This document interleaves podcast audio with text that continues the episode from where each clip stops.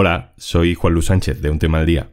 Eh, volvemos con capítulos nuevos en septiembre, pero no te desconectes de nosotros porque vamos a aprovechar el verano para recomendarte podcasts que nos gustan, muy variados, y para recuperar episodios de Un Tema al Día que han tenido buena acogida durante nuestra primera temporada.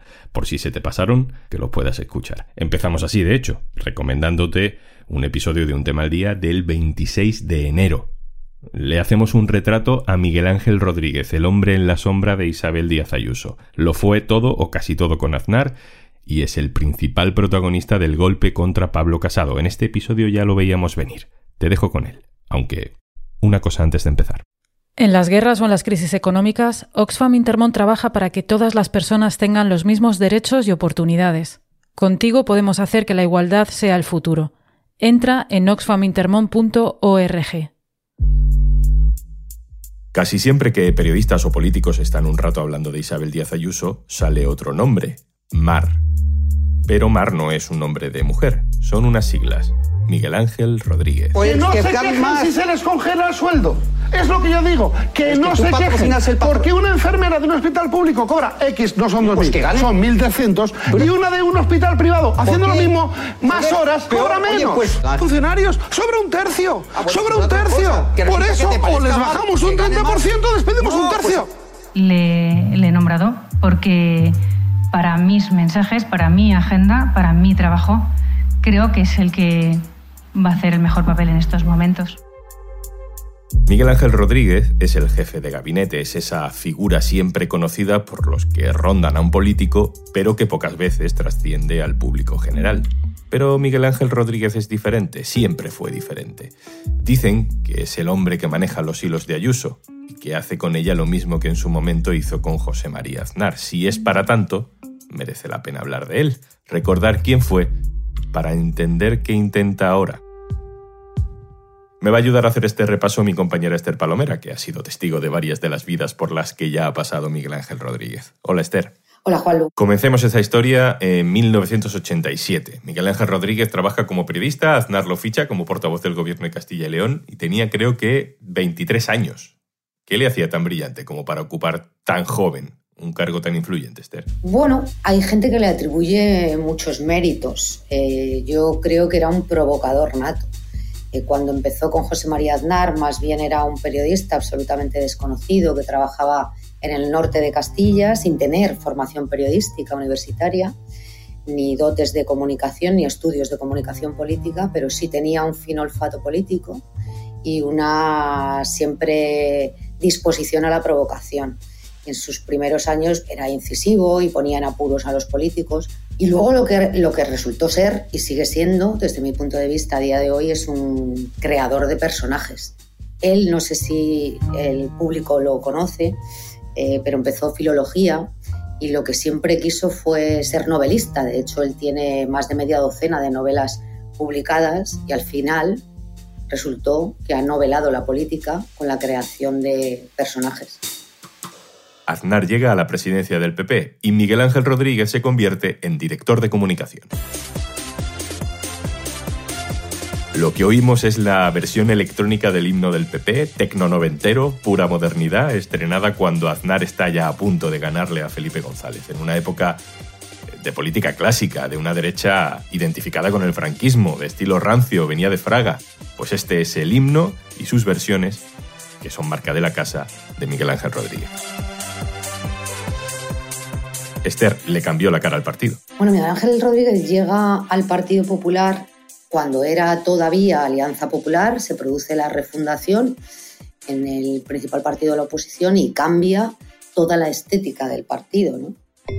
modifica por completo los colores, cambia los decorados de los mítines, la iluminación, los carteles, a los vídeos eh, les da otro tipo de formatos, empieza a distribuir los vídeos y las señales realizadas a los medios de comunicación y fue el primero que inventó aquello de la lucecita roja eh, en los mítines electorales donde el, el líder político estaba hablando y de repente se veía una luz roja y era la señal de que en ese momento estaban pinchando en directo los informativos de las televisiones. Y ahí es donde colocaba el mensaje o la consigna del día que quería que todos los medios de comunicación difundieran. Su consigna era Aznar tiene que salir sí o sí a diario en todos los informativos. Y aquello lo consiguió. Bueno, de hecho, una de sus frases memorables eh, fue aquella del váyase señor González, ¿no? Que entró como un tiro en todos los telediarios.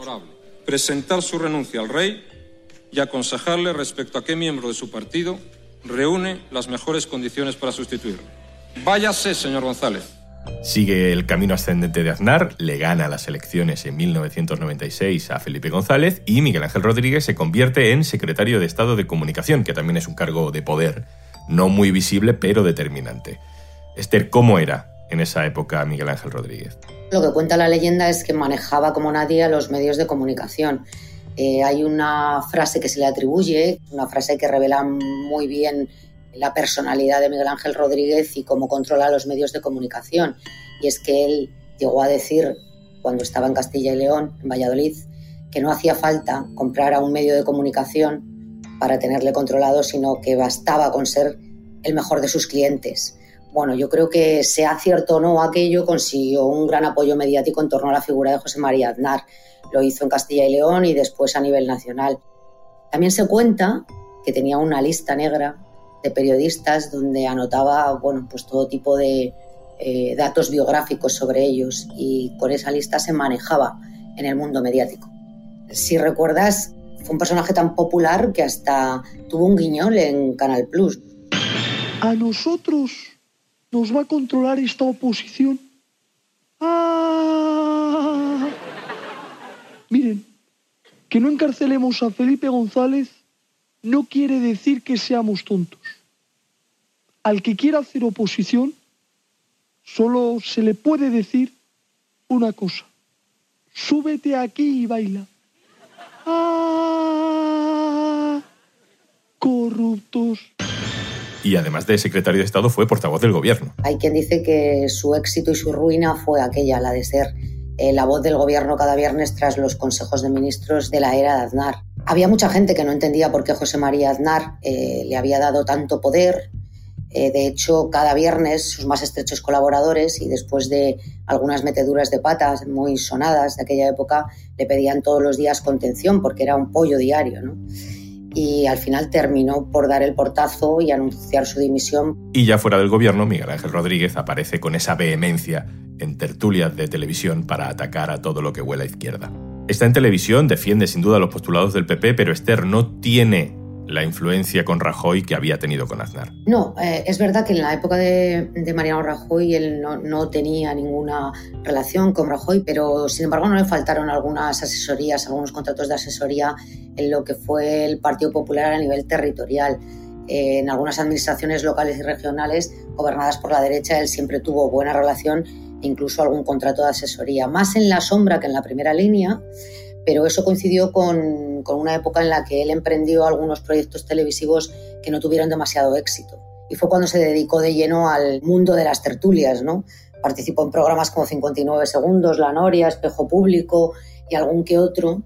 Y allí fue más conocido por sus exabruptos y por sus provocaciones que por lo que había sido Miguel Ángel Rodríguez en su, en su época de máximo esplendor hubo enfrentamientos, incluso alguna sentencia condenatoria, eh, bueno, con personajes, eh, recordaréis al doctor Luis Montes, que era el encargado de cuidados paliativos de un importante hospital madrileño, al que llegó a llamar nazi y mm, fue condenado a pagar 30.000 euros aquel doctor.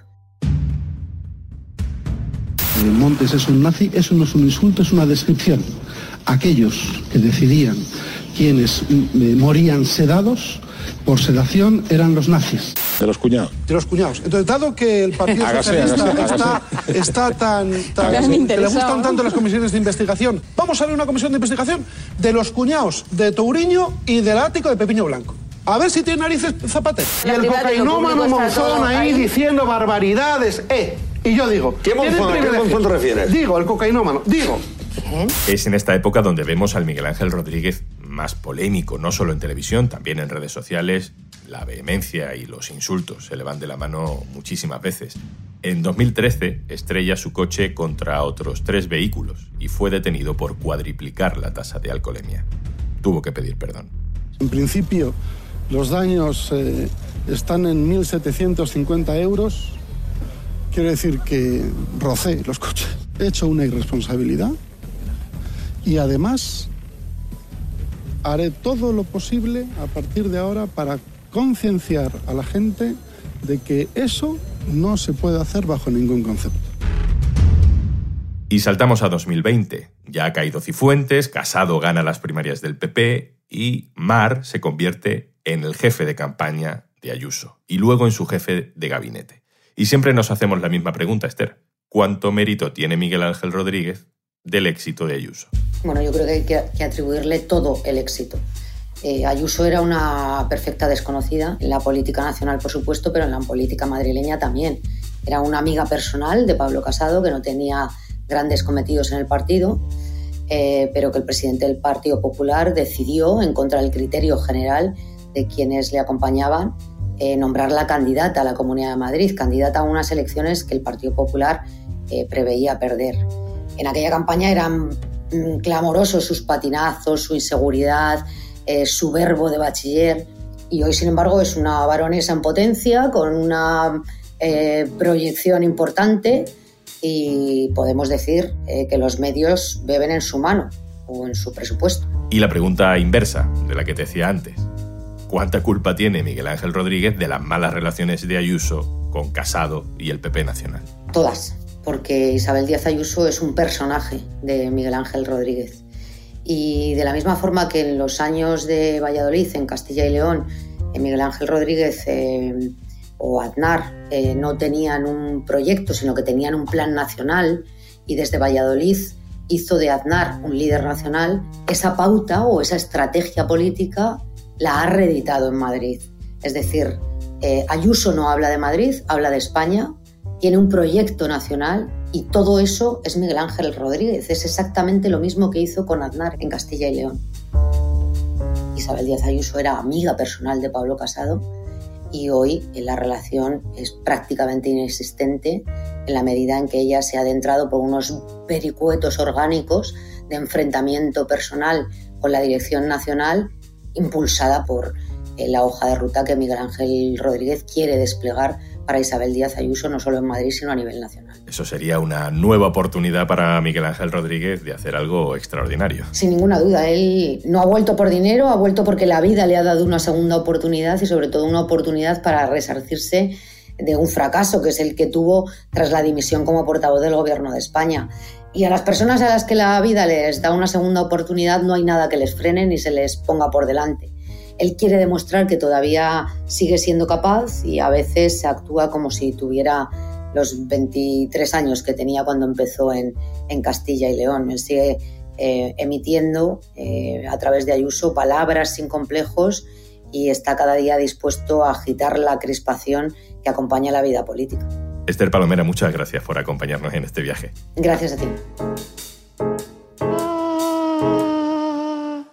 Y antes de marcharnos... Hola, perdona que te interrumpa, pero te voy a contar algo que te va a interesar como oyente de podcast. Seguro que estás disfrutando de Un tema al día, que ha contado con la colaboración de Podimo, la plataforma de podcast de audiolibros con el mayor catálogo de contenido en audio en español. Por ser oyente de este podcast, te ofrecemos 60 días de suscripción gratuita a Podimo para que descubras más de 3.000 podcasts originales y más de 2.500 audiolibros en español. Entra en podimo.es barra al día y date de alta de forma totalmente gratuita. Esto es Un Tema al Día, el podcast del diario.es. Puedes suscribirte también a nuestro boletín, con la producción de Carmen Ibáñez y Zascún Pérez y el montaje de Gustavo Luna. Un saludo de Juan Sánchez. Mañana, otro tema. Un abrazo.